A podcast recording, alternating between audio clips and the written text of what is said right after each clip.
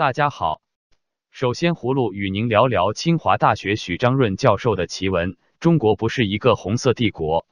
清华大学法学院教授许章润近日发表文章，直斥中国有走红色帝国的趋向。许章润的这篇万言长文题为《中国不是一个红色帝国》，发表在香港的端媒体。文章认为，中国是一个超大型的集权国家，但目前有走向红色帝国的趋势。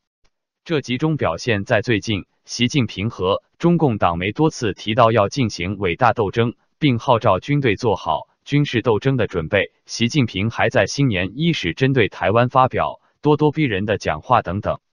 徐有余先生认为，这里所谓的红色帝国，并不是传统意义上的疆土扩张，对外扩张当然不是古典意义上的攻城略的占领别人的领土等等，而实际上是把自己的价值观、自己的意志强加在别国的头上，这一点是比较明显的。实际上，红色帝国的定位在海内外思想界已经达成了一定的共识。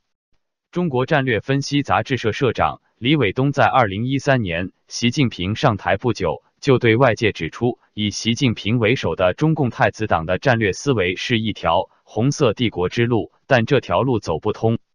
许章润在文章中也提出，中国不曾、不必、不该也不可能是一个红色帝国。许章润在文章中分析说，中共统治者走向红色帝国之路，是因为他们低估了人民的志识。和改变现有体制的强烈心愿，也低估了国际社会的警惕程度，以及低估了社会发展走向文明的势不可挡。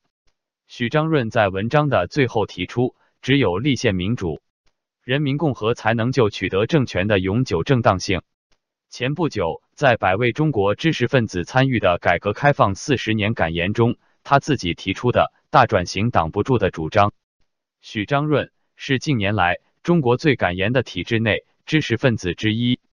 近一段时间，他已连续发表了三篇纪念改革开放四十年的文章，其他两篇包括《低头致意天地无边》和《自由主义的五场战役》。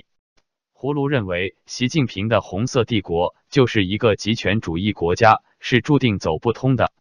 毛泽东已经以失败而告终，习近平无非在重蹈覆辙。接着。葫芦与您说说华为公司波兰主管王伟京被开除的事。华为公司员工王伟京因涉间谍罪在波兰被捕后，于一月十二日宣布开除这名主管。法新社说，华为宣布开除其驻波兰主管王伟京的声明刊在中国官媒《环球时报》上。华为的声明表示，华为公司立即开除在波兰工作的王伟京，因为他的被捕事件。给华为公司的名声在全球范围造成不良影响。法新社说，华为已被多个国家列入黑名单。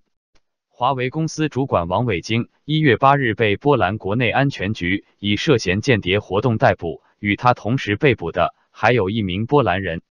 据波兰特勤局发言人扎林表示，王伟京与这名波兰人一替中国工作，从事损害波兰的行为。扎林表示。此二人的住处与办公处所均被搜索，而波兰籍范闲则替多个国家级机构工作过。路透援引波兰官方通讯社 PAP 报道，这起事件加剧了西方对中国电信设备制造商华为的争议。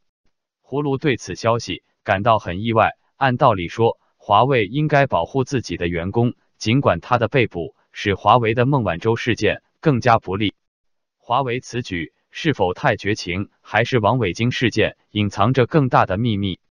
最后，葫芦与您说说中国对小微企业减税的事。